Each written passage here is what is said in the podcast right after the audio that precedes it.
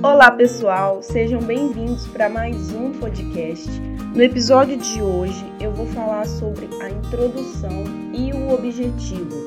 O que você precisa é, saber para fazer uma boa introdução, seja para o seu artigo, seja para o seu projeto de pesquisa, e o que, quais são os passos que você precisa seguir para você definir o objetivo é, do artigo ou do projeto de pesquisa também.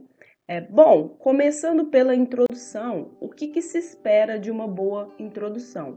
A introdução ela tem a função de contextualizar a pessoa que está lendo o seu trabalho, o artigo, projeto de pesquisa, é, não importa o tipo de trabalho que seja, mas ela tem a função de contextualizar aquele leitor. Então você tem que é, ser capaz de transmitir na introdução o contexto de uma maneira geral de todo o seu trabalho. A pessoa que lê a introdução, ela tem que estar ciente do que o seu trabalho se trata. Então, a primeira coisa que você precisa estar atento é qual é a base teórica daquele trabalho que você está desenvolvendo. No caso de um artigo, qual é a base teórica que o seu artigo vai utilizar? Você precisa colocar alguns trechos dessa parte teórica ali na sua introdução.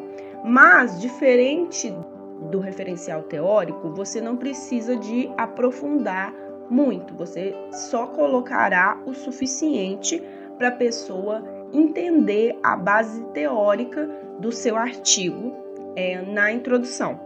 Bom, e como que você vai colocar essa teoria? Você vai colocar do geral para o específico. Se você vai falar de um conceito que foi desenvolvido ao longo dos anos e para esse conceito ser desenvolvido ele envolveu é, várias teorias, por exemplo, você vai começar falando primeiro dessas teorias mais importantes até chegar nesse conceito.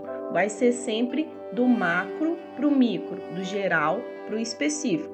Outro exemplo, se você for falar de marketing esportivo, você começa primeiro falando de marketing, depois falando de esporte, para depois falar de marketing esportivo. Você vai começar falando do macro, do que deu a origem, para depois chegar no específico. E aí avaliar o que, que é mais relevante, o que, que é o geral, o que, que é o específico, para você não se estender muito na introdução, porque a introdução ela é um capítulo curto, não é um, um capítulo para ficar aprofundando em teoria. Esse momento é o momento do referencial teórico. E pensando nisso também, é legal que você coloque na introdução artigos tem até cinco anos, né, que ele foi escrito, porque o momento de você colocar os artigos clássicos é no referencial teórico, não é aqui na introdução. Então, a não ser que tenha algo que realmente seja necessário estar na introdução, que seja é um trabalho mais antigo, o ideal é que você coloque trabalhos recentes na introdução. É uma diferença que se tem quando você está escrevendo um artigo para quando você está escrevendo um projeto é a justificativa da lacuna, porque os artigos eles são mais curtos, porque as revistas têm limitações no número de páginas. Então, é, não tem um capítulo específico no artigo para justificar a lacuna, mas você também precisa pôr essa justificativa no seu artigo. Então, vai ser na introdução que essa justificativa vai entrar. E você precisa defender por que, que o seu artigo é importante. E, e tem que pensar muito bem com relação a, essa, a esse posicionamento, porque dizer que é, é importante porque ainda ninguém fez, não é o suficiente. Então você tem que mostrar quais são as contribuições que o seu artigo vai trazer para aquela área de pesquisa. Você tem que mostrar o que, que você está trazendo de diferente de outros trabalhos semelhantes que já foram feitos na área. Então, é mais ou menos por esse caminho que você justifica a importância do seu trabalho é, seja na introdução, se for um artigo, ou num capítulo à parte, se for um pré-projeto. Em termos de estrutura de escrita, você precisa ser capaz de relacionar os argumentos dos autores. Então aí não é um momento de você se focar em técnicas de metodologia científica, é hora de focar em técnicas de redação mesmo.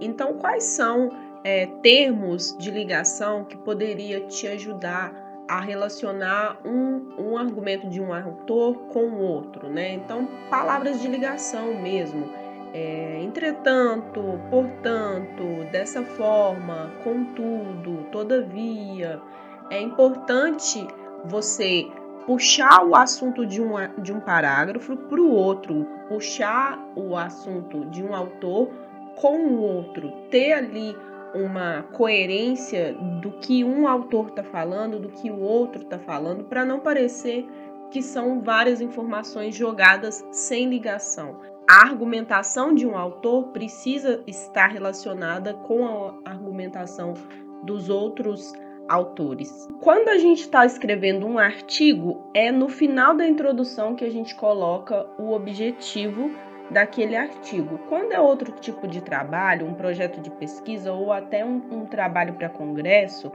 é, você precisa colocar o problema de pesquisa também. E ele também vem ali no finalzinho. Geralmente, primeiro vem o problema de pesquisa e depois vem os objetivos.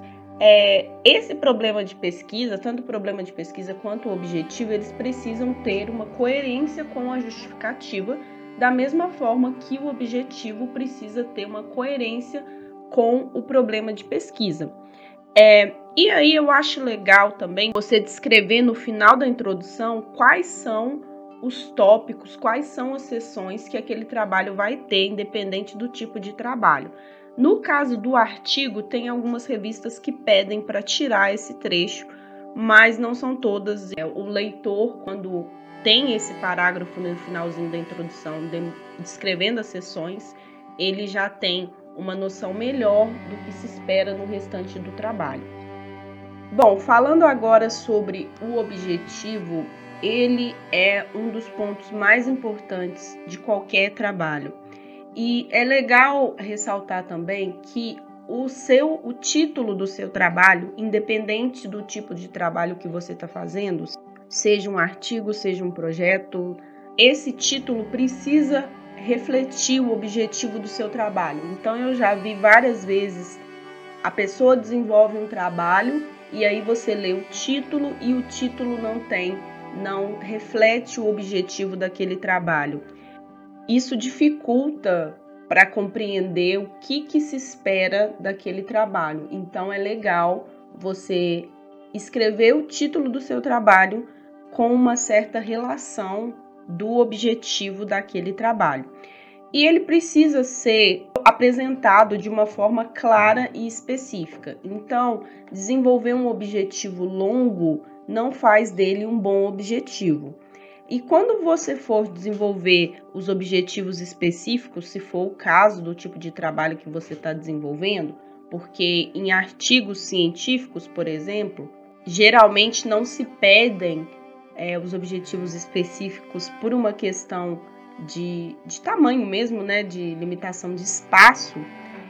Mas quando você desenvolve os objetivos específicos, você precisa demonstrar o passo a passo que você vai seguir para chegar ao, ao objetivo principal do seu trabalho. Ele sendo a, a principal ideia do estudo, ele cria uma necessidade e essa necessidade acaba sendo o problema de pesquisa. Então você tem um objetivo, aquele objetivo ele traz uma necessidade e essa necessidade que vai ser o seu problema de pesquisa.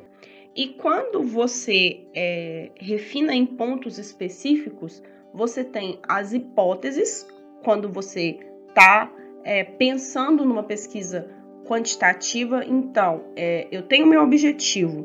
É, com, considerando esse objetivo, o que, que eu acho que serão encontrados? Então, a partir disso, você desenvolve as hipóteses ou uma questão de estudo se for uma pesquisa qualitativa. Mas é muito importante ressaltar que tanto a hipótese quanto a questão de estudo não é algo que você vai criar a partir do objetivo. Ela precisa ter respaldo em artigos em uma parte teórica. Bom, então eu encerro é, o podcast de hoje. Essa parte dos objetivos ficou um pouco corrida, então se por acaso vocês quiserem que eu faça outro episódio especificando melhor essa questão do desenvolvimento do objetivo, eu faço para vocês. Agradeço a atenção de vocês. Desejo um bom domingo a todos e encontro vocês no próximo domingo com mais um episódio.